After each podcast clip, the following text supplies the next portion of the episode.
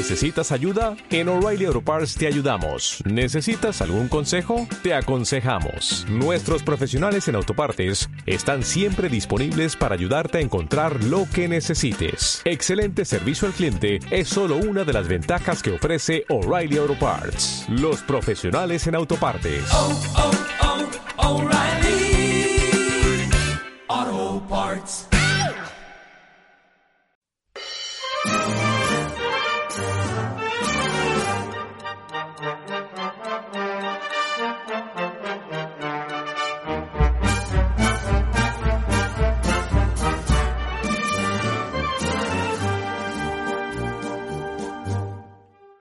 El alguacilillo, tauromaquia y periodismo unidos en la universidad, de la mano de Belén Sánchez, Daniel Alonso y Francisco Pavón.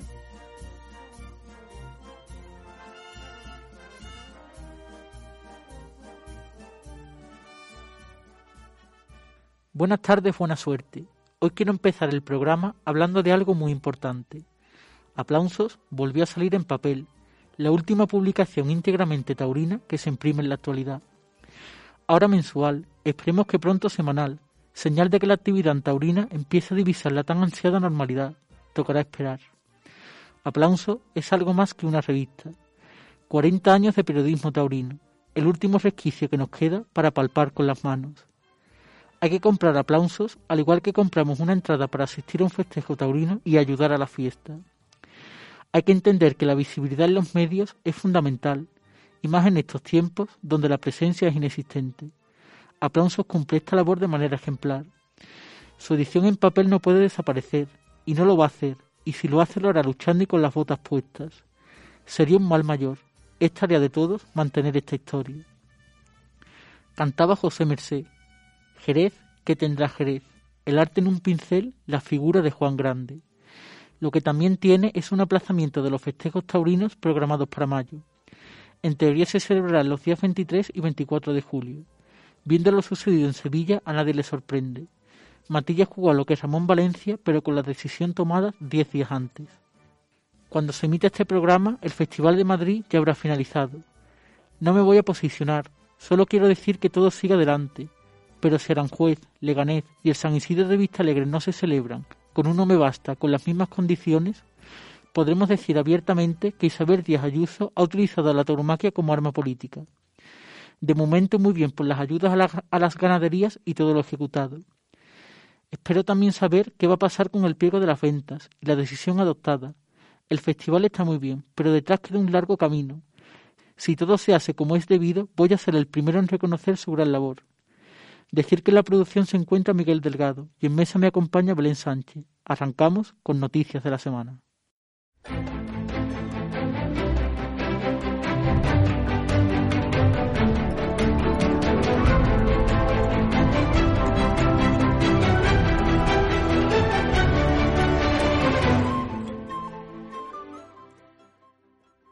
Hola Francisco, hola Belén. Bueno, pues empezamos la noticia eh, en Francia, porque allí la Feria de Pentecostés de Nimes se celebrará finalmente del 11 al 13 de junio. Y es que Simón Casas ha iniciado las negociaciones para trasladar la Feria de Pentecostés a estos días de junio. La decisión que ha venido motivada por el anuncio del presidente Emmanuel Macron de que hasta el 9 de junio los espectáculos públicos solo podrán celebrarse con un máximo de mil espectadores, cuenta con la aprobación del alcalde de la ciudad. Y de Francia nos venimos a algo más cerca, nos vamos a Teruel, a Teruel porque eh, esta ciudad se queda sin su feria del Ángel. Teruel no tendrá toros por segundo año consecutivo debido a la pandemia del coronavirus. La empresa que regenta la Plaza de Toros, Torotel Soluciones Taurinas, ha remitido un comunicado informando de la suspensión del ciclo taurino después de que el ayuntamiento cancelara las fiestas del Ángel 2021. Y de Teruel nos vamos a Madrid porque allí los toros vuelven a Aranjuez con dos corridas de lujo y un gran interés. Así lo ha anunciado la empresa Circuitos Taurinos y el Ayuntamiento de Aranjuez, que han presentado los carteles de la tradicional Feria Taurina de San Fernando 2021, en un acto celebrado en la sala de exposiciones de la bicentenaria Plaza de Toros del Real Sitio y Villa de Aranjuez. y presentado por el empresario Carlos Zúñiga. Antonio Ferrera dice no a vista alegre al no cumplirse las expectativas artísticas en el campo y forma. El matador de toros extremeño Antonio Ferrera no hará el paseillo el próximo 20 de mayo en el Palacio de Vistalegre. El diestro extremeño ha enviado una nota de prensa en la que señala que dicha decisión se debe al no cumplirse las expectativas artísticas en tiempo y forma. Ferrera estaba anunciado para el próximo 20 de mayo junto a Miguel Ángel Pereira y Paco Ureña para lidiar una corrida de hermanos García Jiménez, hierro propiedad de la Casa Matilla. La Feria de Jerez de la Frontera aplazada al 23 y 24 de julio. Así lo ha anunciado la empresa Funtausa, gestora de la Plaza de Toros, quien ha aplazado la Feria Taurina del 8 y 9 de mayo al próximo mes de julio. Esta decisión sale después de la reunión entre empresarios y la Junta de Andalucía, donde no se concretó la cuestión de aforos inmediatos. La empresa gestora de la Plaza de Toros de Jerez de la Frontera se estaba barajando la posibilidad de aplazar la Feria de Mayo, nunca suspenderlas, para el 23 y 24 de julio, manteniendo así los carteles ya anunciados. Y de Andalucía volvemos a Madrid porque allí la Comunidad de Madrid y la Fundación Toro de Lidia firman el convenio para celebrar 18 festejos taurinos.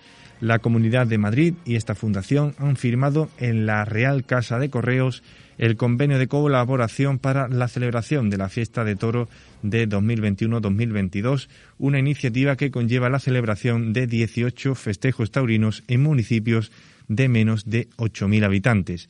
La consejera de la presidencia, Eugenia Carballedo, ha destacado la importancia de este acuerdo para proteger, impulsar y mantener la dimensión cultural y económica de la tauromaquia, tras meses muy duros para este sector.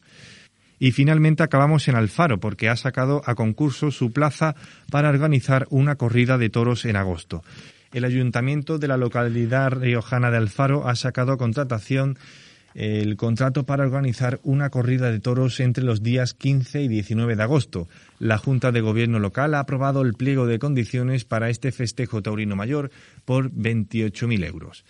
Desde esa cuantía, los empresarios interesados tienen hasta las 23.59 horas del martes 11 de mayo para presentar sus propuestas. Y es que el consistorio confía en que la vacunación permita realizar algunos eventos culturales, por lo que el ayuntamiento ya se ha puesto en manos a la obra para sacar los contratos que permitan la celebración de estos espectáculos en caso de que la situación sanitaria lo permita. Belén, comentaba Miguel que la Comunidad de Madrid y la Fundación Toro de Lidia han firmado el convenio para celebrar los 18 festejos taurinos. Personalmente no lo sabía, tenía noticias de que se podía producir, pero no sabía que estaba confirmado. Como bien he adelantado en la presentación, si Isabel Díaz Ayuso lleva todo lo que tiene planeado en Madrid, va a ser un gran impulso. Pues sí, Francisco, ojalá eh, Isabel Díaz Ayuso cumpla con lo que está diciendo y no se quede todo en campaña electoral. Y ojalá salga adelante muchas más tardes en, lo que es la monumental de las ventas de, España tan importante para nuestro país y, para toda tauromaquia. Pues Belén, si te parece, hacemos una pausa y nos vamos una semana más a mi tierra, donde siempre es un gusto hablar. Vámonos para Sevilla, una tierra tan taurina y tan importante también para la tauromaquia.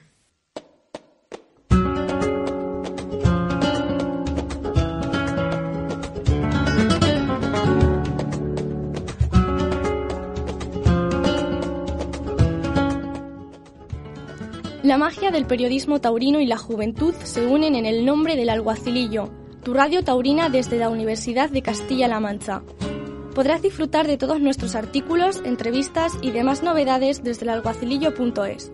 No dudes en visitarnos.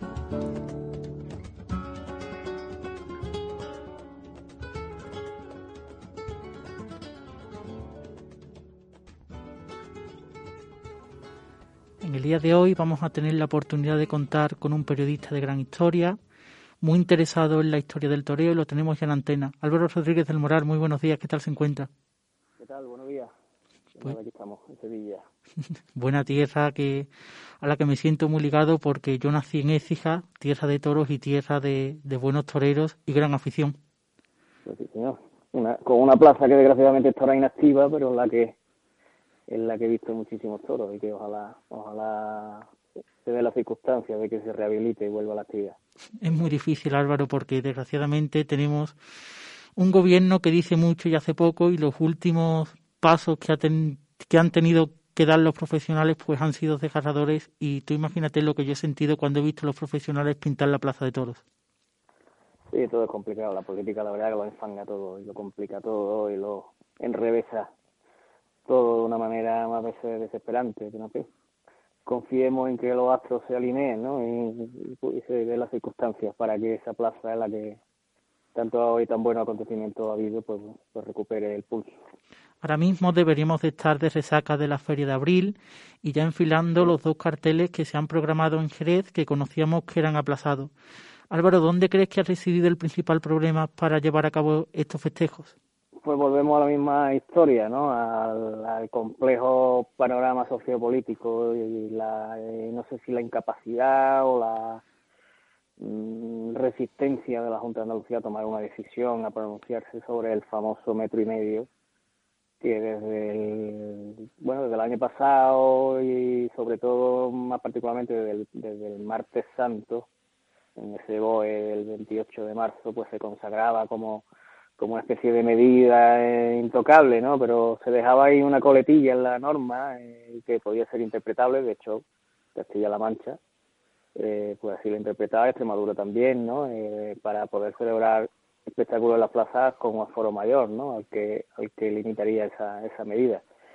En Sevilla ese metro y medio fue insalvable y ahora mismo pues pues Jerez también se ha evitado tomar una decisión concreta y ha obligado a, un aplazamiento. Así que yo creo que la primera feria eh, con digna de tal nombre en Andalucía pues va a ser la de Córdoba, para la que quedan dos semanas.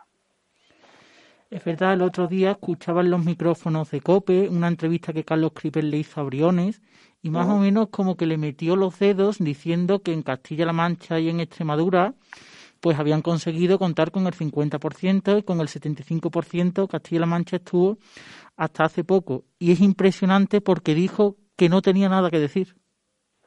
Sí, porque a partir de ahí ya se quedan sin, se quedan sin palabras. Hay una buena actitud por parte de la Junta, buenas palabras, buen, eh, quieren crear un clima de cordialidad, de apoyo, pero luego faltan decisiones concretas que son las que eh, definitivamente mm, permitirían echar a andar el espectáculo. Córdoba se va a dar mm, porque ya se, ya se programó en base a ese metro y medio, que gracias a que la Plaza de Córdoba tiene una serie de dimensiones, al ser más moderna, pues, pues permiten que entren 3.000 personas. Eh, 3.000 personas es el doble o más del doble de lo que habría entrado en Sevilla en esa, dentro de esos parámetros, pero claro, eh, lo de Córdoba es una cosa puntual que José María Garzón me imagino que entiende como eh, como sí, como algo provisional, ¿no? Y no como como algo inamovible. De hecho, que el, el empresario estaba esperanzado en que la reunión que se mantuvo hace un par de días en, la, en San Telmo, en, Sevilla, entre las principales empresas de Andalucía y, la, y el consejero Elías Bendodo, estaba esperanzado en que hubiera una ampliación de aforo que al final no se ha materializado. Se ha vuelto a ese terreno de duda, de buenas palabras, de bueno, ya veremos, ya veremos, y sí, veremos veremos qué pasa después del 9 de, mayo, sí, de, sí, de mayo, si se, si se levanta el estado de alarma, a ver qué pasa. Aquí lo que verdaderamente, verdaderamente falta es compromiso y echar la pata para adelante. Lo que nos ha quitado por una por un lado la Junta de Andalucía, nos la ha dado por otro. Han llegado unas ayudas de 4 millones de euros para las ganaderías andaluzas. Un gran impulso. Sí, es necesario, ¿no? Había que compensar de alguna manera, ¿no? Yo lo he llamado que ha sido política de desagravio. La Junta yo creo que quema ya este tema y me parece que los ánimos están incluso un poquito exaltados, ¿no? Había que compensar de alguna manera al sector porque eh, no arranca, ¿no? El problema es que no arranca. Y, no se olvide que el principal motor de todo esto es que se den toros, más allá de la ayuda, más allá del apoyo al campo, de, de las subvenciones, de cualquier... El, el, gran motor de esto es que se den toros, que se abran las plazas de toros. A partir de ahí funciona todo. Y eso es lo que se está retrasando. Y, y el tema ya empieza a ser peligroso, ¿no? Se, se está evitando tomar una decisión. Yo creo que es que no se quiere tomar, no se quiere asumir ciertos riesgos y, bueno, gobernar es tomar decisiones y asumir riesgos, ¿no? Y, consecuencias de, de, las mismas, sean las que sean. Y creo que se está esperando que haya un panorama nacional más propicio para evitar tomar una decisión en ese aspecto, pasar la pelota al gobierno de, España y, y bueno, el gobierno de España tampoco creo que le, desgraciadamente no le preocupan demasiado los toros. Me comentabas antes el gran aforo que tiene Córdoba, la gran dimensión de esa plaza. Y es verdad que en Sevilla, a raíz de la muerte, el año pasado se conmemoraron 100 años de la muerte de Joselito el Gallo. Mm. Joselito creó una plaza en Sevilla, que era la monumental de Sevilla. ¿Crees que si hubiera plaza, hubiera estado en activo, se hubieran dado este año toros en Sevilla? no. Eh, especular con la historia es un poco, un poco complicado, ¿no? Sí, habría sido más fácil, ¿no? Con una plaza más grande. Pero bueno, la, la plaza de Sevilla, la plaza monumental que, que inspiró Joselito, posiblemente mm, eh, no habría sobrevivido muchos años más. Era, era un sueño de José que, que tenía que tenía poco poco recorrido. No sé, no sé, son son cosas son cosas difíciles de, ubicar, ¿no? Con, en el tiempo de hoy, con las condiciones de hoy. La plaza duró lo que duró, tres años. No sobrevivió el propio José. De hecho, eh, muerto Joselito, faltaron semanas, meses para que el gobernador de la época la, la clausurara. Y bueno, ahí queda su, la memoria de, esa, de ese sueño que, que fue eso, un sueño. Estamos hablando de Sevilla, estamos hablando de Andalucía, vamos a indagar un poco en la historia. Andalucía tiene muchísimo que decir y podemos decir que prácticamente el toreo nació en Andalucía. Los orígenes del toro se nos remontan a Cádiz, Costillares y Pepeillos formaron la escuela sevillana y Pedro Romero la rondeña. ¿Qué nos puedes contar de todo esto? Uh, pues podemos, podemos escribir una enciclopedia. Hombre, Andalucía, evidentemente, ¿no? Andalucía en general y Sevilla y la Baja, la Baja Andalucía en particular um, se puede considerar una cuna del toro bravo y también del toreo. Yo siempre digo que el, que toreo nació en, la Puerta de la Carne, en Sevilla. Ahí estaba el famoso matadero en el que, bueno, eh, a su alrededor, el barrio de San Bernardo, con el gremio carnicero, con, eh, tan vinculado a los hombres del toro, pues se, va profesionalizando e, el, oficio. Y, y, a partir de ahí pues se crea una historia o un árbol que se va ramificando hasta nuestros días. Pero sí, la Baja Andalucía también como cuna de remota, ¿no? Del Todo Bravo, que, que, pudo nacer lo que hoy entendemos por Todo Bravo, pues pudo estar muy vinculado a, a, las tierras de, la marisma, a la cercanía de, de dos hermanas, de, de lo que hoy son inmensos polígonos industriales los que pastaban las, las, primitivas piaras de toro, de toro, mm, no sé si bravos, pero sí hicieron, ¿no? que dieron origen a lo que hoy entendemos como, como ganadería de Libia. Álvaro, te decía antes la escuela sevillana y la escuela rondeña. ¿Qué características tenía la escuela sevillana y cuáles tenía la escuela rondeña? no soy muy partidario de esto de las escuelas, ¿no? Eh, no sé si hablar de escuela o hablar de cantera. Eh, esto de la escuela rondeña se ha mitificado mucho, ¿no? O sea, porque además, más allá de la familia Romero, hay poco que rascar, ¿no? En Ronda. Es, sí podemos hablar, ¿no? De un tronco muy ancho y muy frondoso en Sevilla y un hilo ahí muy, muy definido de parte Mm, sobre todo de, como te he dicho antes, ¿no? del, del entorno de, del matadero de barrio San Bernardo y, además una serie de apellidos que se van encadenando a nuestros días y como un que funciona como un legado, ¿no? Como una transmisión de una serie de, rudimentos de, de la manera de entender el oficio, ¿no?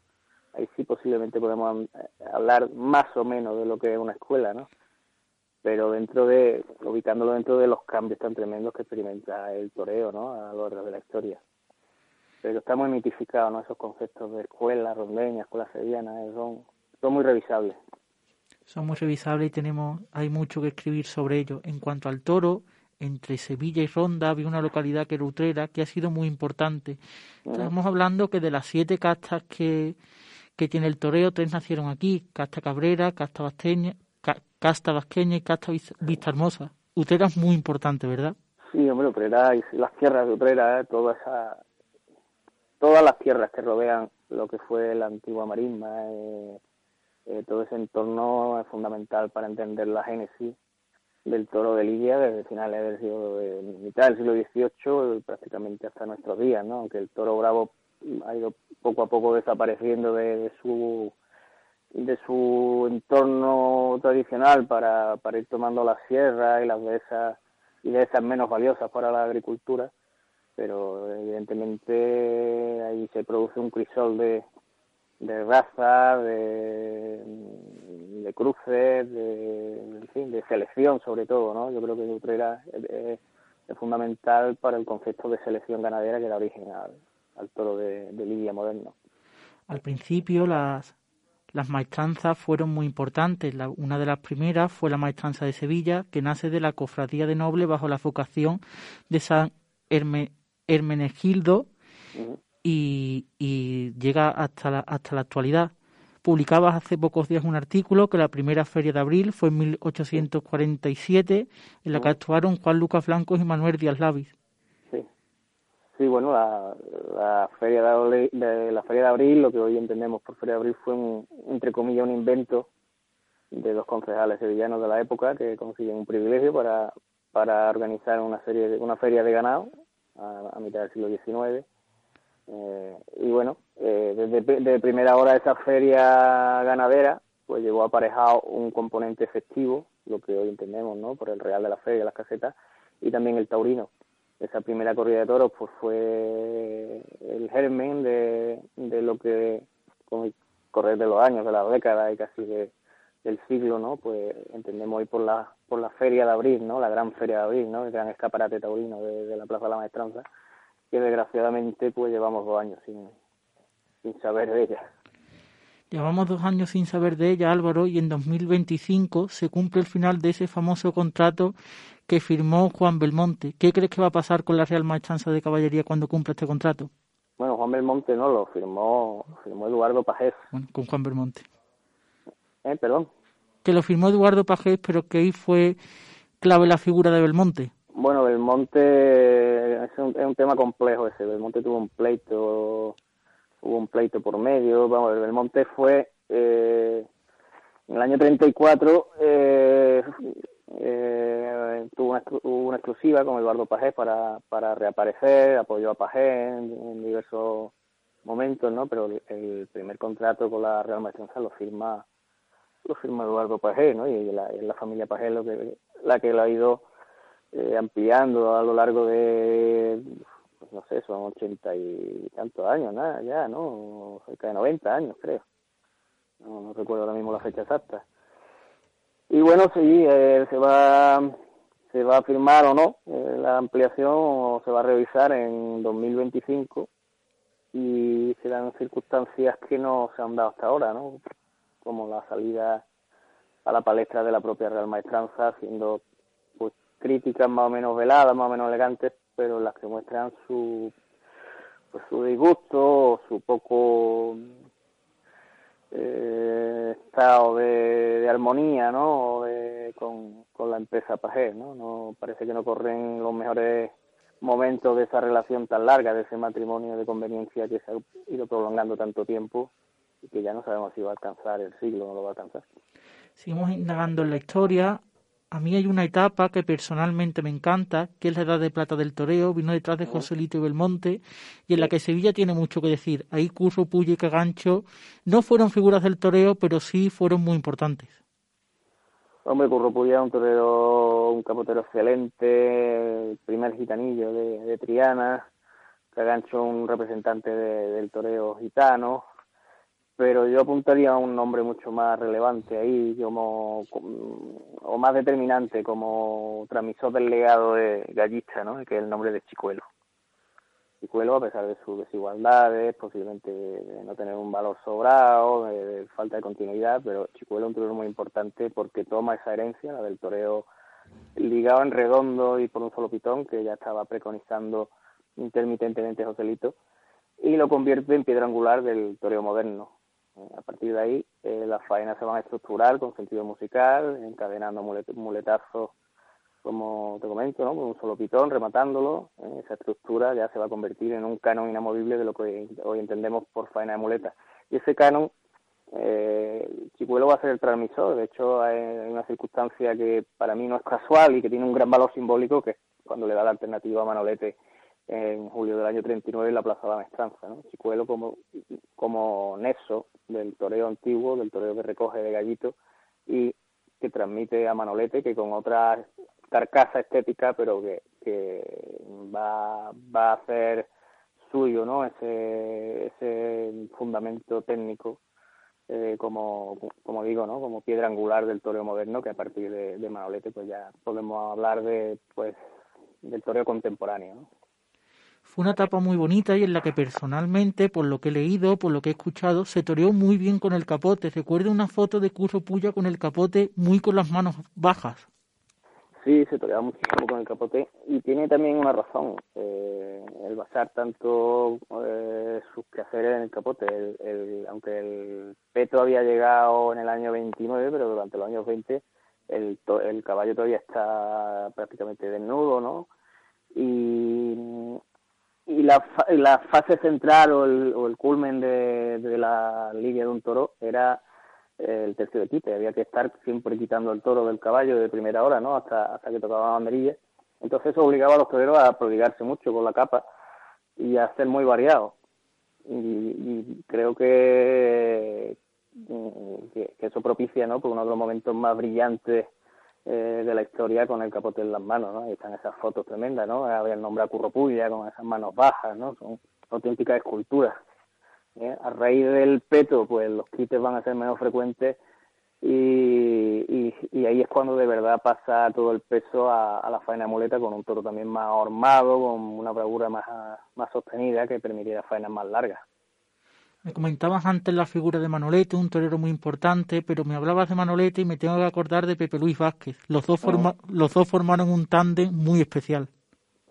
Sí, pues, Pepe Luis el contrapunto a Manolete algo más frágil quizá, ¿no? Eh, eh, pero un torero también una, una categoría impresionante, con una sapiencia taurina tremenda, con una eh, capacidad lidiadora más allá de su gracia o de su estética. Eh, el torero, pues, y culmen, ¿no? De, lo que tú apuntabas antes, ¿no? Como escuela, y si podemos ya empezar a hablar de, un hilo muy definido, ¿no? En, la estética de Sevilla, ¿no? y después de Manolete pues vendrá Pepín Martín Vázquez, Manolo González, eh, en fin, una esa baraja tan tremenda ¿no? de, de todos los sevillanos que, que, por ahora cierra Pablo Aguado. Cierra Pablo Aguado y que ha venido también con Juan Ortega, sí, también. con Diego Urdiales, son de esa línea que tanto nos gusta y que tantos apreciamos. Precisamente en la Feria de Sevilla hay un cartel que yo creo que todo el mundo estábamos esperando. Lo conforman Morante de la Puebla, Juan Ortega y Pablo Aguado. Yo creo que es el cartel que Sevilla y el aficionado esperaba. Sí, un cartel precioso que no se ha dado hasta ahora, ¿no? Un cartel que teníamos todos muchísimas ganas de... Ya se había programado para el año anterior, si no recuerdo mal, para San Miguel del 2020 creo que, que se llegó a, a, programar ese cartel. Y la verdad que una, una preciosidad, ¿no? Y, y además lo que tú apuntabas, ¿no? Hay una vuelta en los gustos del público y también en la en la propia iniciativa de los toreros, ¿no? al clasicismo, a la armonía, al, a la sencillez, al toreo más, más puro, en fin, a la línea natural. Creo que aquel 10 de mayo de 2019, la, la gran eclosión de Pablo Aguado con la corrida de Jandilla en, Sevilla marcó ahí un antes y un después y a partir de ahí hasta el propio Morante, ¿no? Lo hemos visto eh, buscar otro, otra senda y otros caminos, ¿no? En su, su manera de torear, sobre todo con la muleta. Y, y, bueno, ya lo de, Juan Ortega eh, el año pasado pues fue, el gran suceso ¿no? de, esa extraña temporada, sobre todo, primero fue en Linares, ¿eh? pero sobre todo en la gran faena de Jaén pues mostró que es un torero muy del gusto de, del aficionado así más, más clásico y que, y que merece ser seguido. Podemos decir, bien comentaba, que es una vuelta, yo creo, a la última gran etapa del toreo, esos años 60, 70 y 80. Cada torero diferente, cada torero con su propia personalidad. Viti, bueno, es una vuelta así a la fuente, una vuelta al, al palo más puro, ¿no? Al, a la naturalidad, sobre todo, ¿no? Eh, eh, hemos vivido unos años de un toro más encajado, de, trazo muy definido, eh, de, muletazos muy largos, muy hondos, muy muy criado el toro, en fin, no sé, un concepto eh, más exigente y, bueno, todo esto es como un péndulo, ¿no? Ahora pues volvemos a ese, a ese punto natural, eh, el torero naturalmente aplomado, en fin, son gustos y son momentos y son circunstancias y, la verdad que creo que a pesar de todas las circunstancias tan adversas que estamos viviendo, pero un excelente momento de torero. Estamos viviendo momentos muy muy difíciles, momentos muy complicados y yo creo que se vio ayer reflejado en Zafra. Era una auténtica pena ver la televisión y ver cómo estaban los tendidos. También hay que decir que para mí esos dos festejos se organizaron deprisa y corriendo. Sí, es que, eh, mira, eh, las cosas mal organizadas tienen mal, mal resultado, tienen malas consecuencias.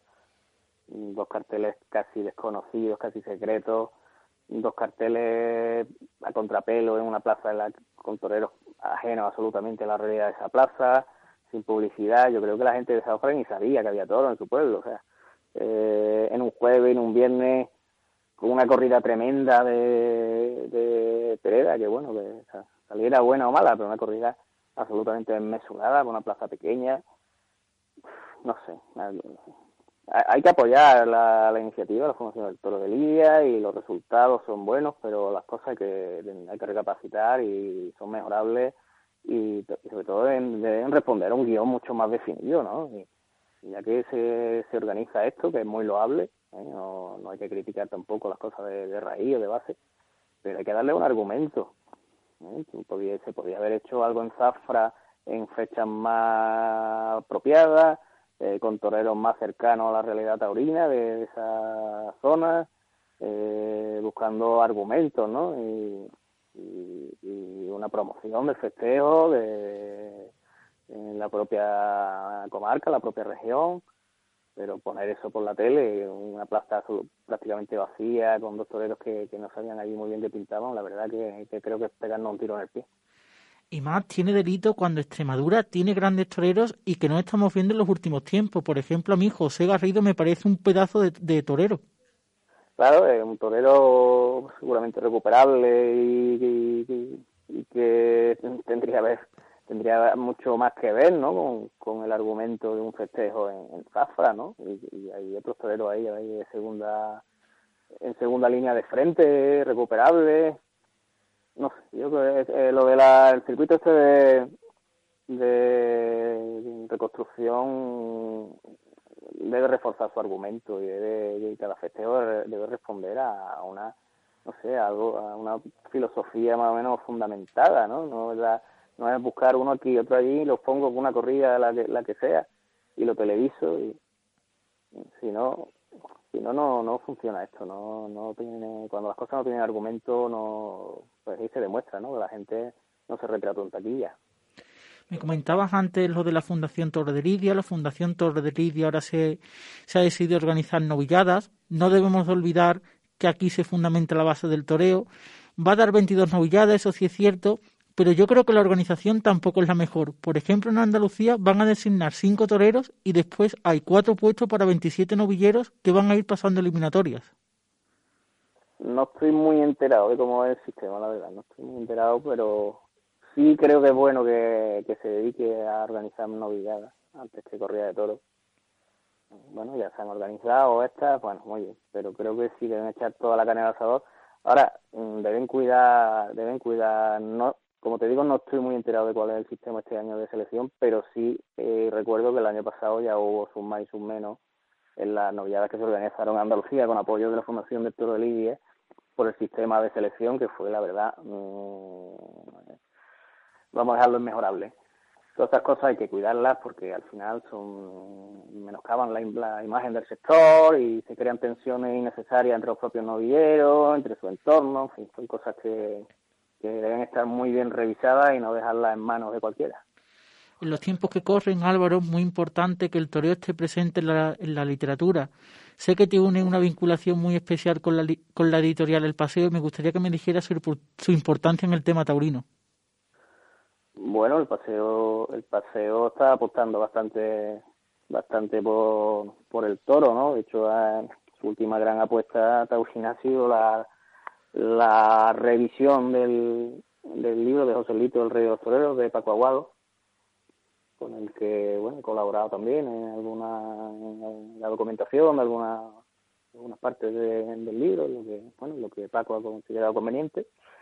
Y, y bueno el paseo está ahí tiene en la recámara alguna bala guardada ahora que están tan de las balas eh, alguna bala taurina de la que ya, ya hablaremos en su momento ¿Qué supone para ti la figura de Joselito y la participación en esa maravillosa obra que sacó Paco Guado?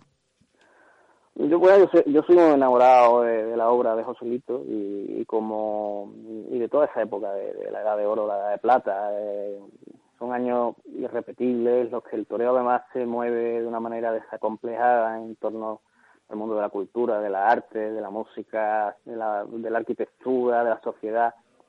Eh, creo que, que Joselito es una figura absolutamente colosal y que participó Mm, con, con absoluto desenfado ¿no? en todas las facetas de la vida cotidiana de la ciudad de Sevilla y de la propia y de la propia vida eh, social española de, su época y a la que hay que reivindicar, ¿no? Es una riqueza cultural de, España a la que hay que reivindicar y que nunca nos cansaremos de, encontrar nuevas aristas, nuevas nuevas aportaciones, nuevas participaciones de José en tantas cosas, ¿no? Yo me he dedicado personalmente, la verdad, a, investigar, a sacar cosas a la luz y a, y a encontrar mm, mil, mil y una mm, detalles ¿no? de, de esa de esa implicación de, de José que la verdad me, pues cada vez me, me interesa más su figura y, y aprovecho cualquier momento para reivindicarla. Hace bien Mm, Álvaro, porque de tus letras, de tu pluma, han salido muchos artículos históricos que vienen muy bien para refrescar la historia del toreo a las nuevas generaciones como la mía, que no hemos tenido la oportunidad, por creo yo, por la sociedad que vivimos, de no leer tanto, porque la, lo que nos llega es muy poco. Y gracias a ti, gracias a personas como Paco, Aguado, nos habéis acercado la historia a la nueva generación. Bueno, yo te lo agradezco, ¿no? Ese, que me lo, que nos recuerde, ¿no? O sea, eh, yo lo llamo la, mi historia taurina, ¿no? Y, y me, divierte mucho y me, me llena mucho eh, encontrar el ir un poquito más allá, ¿no? De, de que si eh, de la crónica, de la entrevista, de, la actualidad, ¿no? El ir más allá. Eh, creo que el, que toreo tiene una riqueza impresionante que muchas veces no, no apreciamos los que estamos dentro o pululamos en, torno al toreo, ¿no? Y esas historias taurinas son de una grandeza mm, tremenda y, sobre todo eh, demuestran ¿no? la culturalidad, ¿no? la hondura de, del toreo como manifestación cultural de España. Buen ejemplo de ello es que Ignacio Sánchez Mejía fue mecenas de la generación del 27 y Manuel Chávez Nogales posiblemente escribiera la mejor biografía que se ha escrito en España. Ahí yo creo que es nuestro mayor argumento para defendernos. Sí, uno más, ¿no? Eh, aunque eh, eh, no, no, no debemos caer ¿no? en ese en ese manido tópico, ¿no? De Goya, Lorca, Picasso. Creo que el toro se defiende por sí mismo. tiene una ética tan, tan poderosa o creo que es tan poderosa eh, que debemos reivindicarla por sí misma, ¿no? Sin recurrir muchas veces, es que Lorca le gustaba los toros, o es que Picasso pintó un toro, o es que Ignacio era muy amigo de la generación del 27. Es todo importante, ¿no? Y, es bueno contarlo, recordarlo, refrescarlo. Todo eso es fundamental. Pero mucho más, mucho más relevante es la propia ética, ¿no? Que en, que en el siglo XXI haya un hombre dispuesto a jugarse la vida delante de un toro, con toda la escala de valores que, que ello supone la escuela de vida que eso supone, eh, la grandeza que se, que se esconde detrás de todo este universo, la cantidad de oficios que la rodean, la crianza del toro. Eh, no sé, es que esto eh, es inabarcable y, y, se debe defender por sí mismo y estar por encima de toda esta mediocridad insoportable que nos rodea, de, de este mundo de lo políticamente correcto, lleno de cretinos absolutamente terribles, que son lo peor que le ha pasado a España en, pues yo no sé, de, de, cuándo, de Fernando VII. Pues el toreo, el toreo hay que reivindicarlo como una bandera de la verdad y de, de la vida, de la vida, ¿no? De la vida entendida, de la vida y sobre todo de la muerte, ¿eh? la, la cultura de la buena muerte, ¿eh? Eh, porque la, la, vida no se entiende sin la muerte y, y todo eso mm, es muy difícil de contarlo hoy sin que te llegue una imbécil y te diga niña, niño y niña, ¿no? Pero, en fin, esto es lo que, es lo que hay. Álvaro, se debe refrescar y también contar. Por último, quiero que le digas a los oyentes que dónde te podemos leer y dónde te podemos escuchar. Bueno, escucharme, me pueden escuchar ahora mismo esta entrevista tan, tan agradable que me estás haciendo. Eh, yo hablo en la radio cuando me invitan a algún programa, pero no tengo ninguna radio, eh, ningún programa propio, pero sí, bueno, me, este, eh, yo escribo habitualmente en, en, el Correo Andalucía, el correo web.com, y también eh, realizo la información taurina para la agencia F en, Sevilla y en Andalucía. Y sí, y hay por ahí algún proyectito editorial que del que ya, ya tendréis noticia cuando se pueda decir. Pues Álvaro, ha sido un placer mantener esta conversación contigo. Espero que nunca dejes tu faceta de historiador porque es muy importante que la sigas manteniendo y muchísimas gracias por la entrevista. No, yo lo agradezco a vosotros de corazón, que hayáis acordado un ratito de mí ¿eh? y, de, bueno, de mí, ¿no? De, este trozo de, del toreo que es Sevilla y su entorno y, de, y de todo lo que de todo lo que implica, ¿no? Que, que arranque la temporada por fin en Andalucía y, y que ahora podamos viajar también a, a, La Mancha, que, que, también será buena cosa. Esperemos que se pueda dar la feria de San Miguel porque sería un impulso muy importante a nivel taurino y sobre todo para Sevilla. Seguro que sí. Muchísimas gracias Álvaro. Gracias.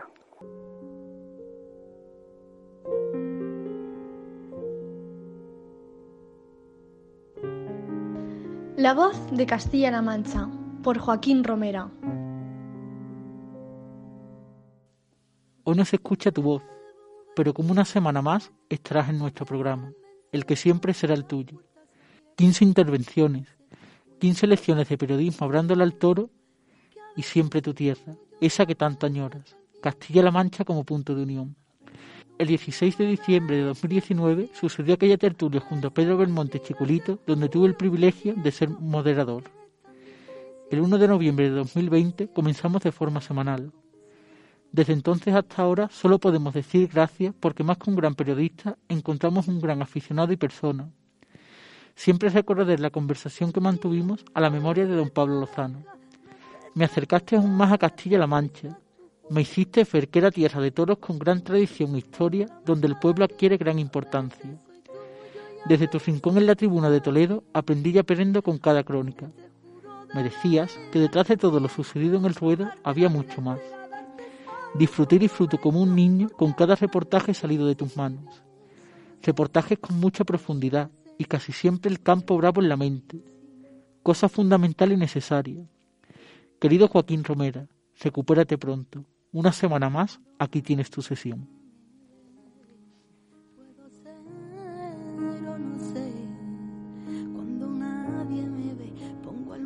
Al revés cuando nadie me ve, no me limita la piel. Cuando nadie me ve, puedo ser o no ser. Cuando nadie me ve.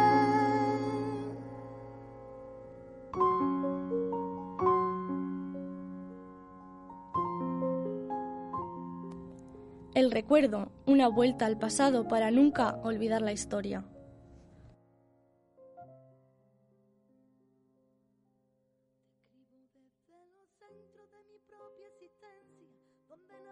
Recuerdo hace 820 días cuando la manada salía de corrales. Toros, bueyes, jinetes, coches, todos a la par.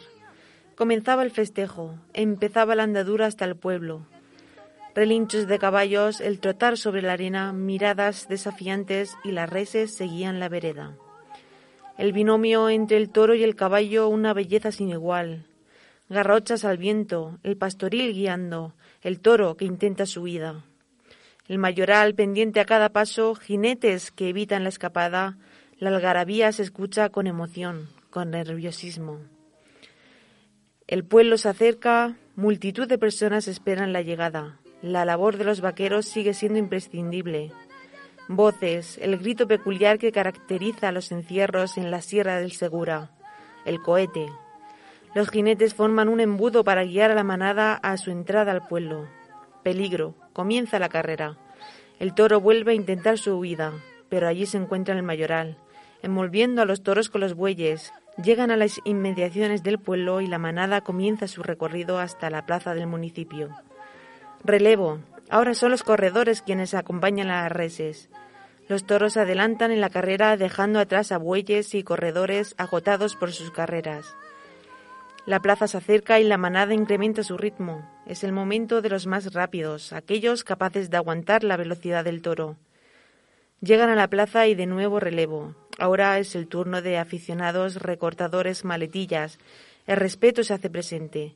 La veteranía prima por encima de todo. Elche de la Sierra lleva 820 días sin ver un toro por sus calles. La Sierra del Segura trata de sobrevivir a esta crisis. Pero queridos paisanos, aguantad, porque volveremos más fuerte que nunca. El festejo popular, tan necesario e imprescindible como cualquier otro. Belén nació en Elche de la Sierra, tierra que siempre llevó a gala y nos quiso transmitir su amor por el encierro. Hasta aquí todo por hoy. Producción Miguel Delgado, primer voz y pausa Victoria Quintanilla, Daniel Alonso, Francisco Pavón, Joaquín Romera, Belén Sánchez, El Alguacilillo. Muchas gracias y hasta la próxima. Como siempre, es un placer locutar desde los estudios centrales de la Universidad de Castilla-La Mancha, Campus de Cuenca. Recuerdo los rincones de Sevilla y busco en la memoria aquel momento de besos y más besos en la orilla del río de mi vida y de mi sueño. Quisiera ser corcel y ser jinete para cruzar volando la distancia, esa distancia tuya que me mata, esa distancia tuya que me aleja. Quisiera estar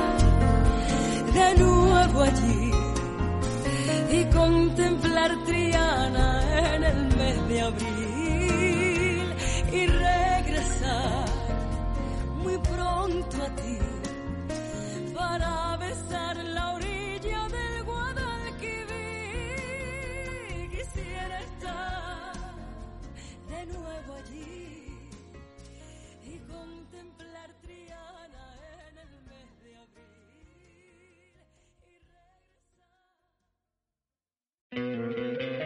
¿No te encantaría tener 100 dólares extra en tu bolsillo? Haz que un experto bilingüe de TurboTax declare tus impuestos para el 31 de marzo y obtén 100 dólares de vuelta al instante. Porque no importa cuáles hayan sido tus logros del año pasado, TurboTax hace que cuenten. Obtén 100 dólares de vuelta y tus impuestos con 100% de precisión. Solo con Intuit TurboTax. Debes declarar para el 31 de marzo. Crédito solo aplicable al costo de la presentación federal con TurboTax Full Service. Oferta sujeta a cambios o cancelación en cualquier momento.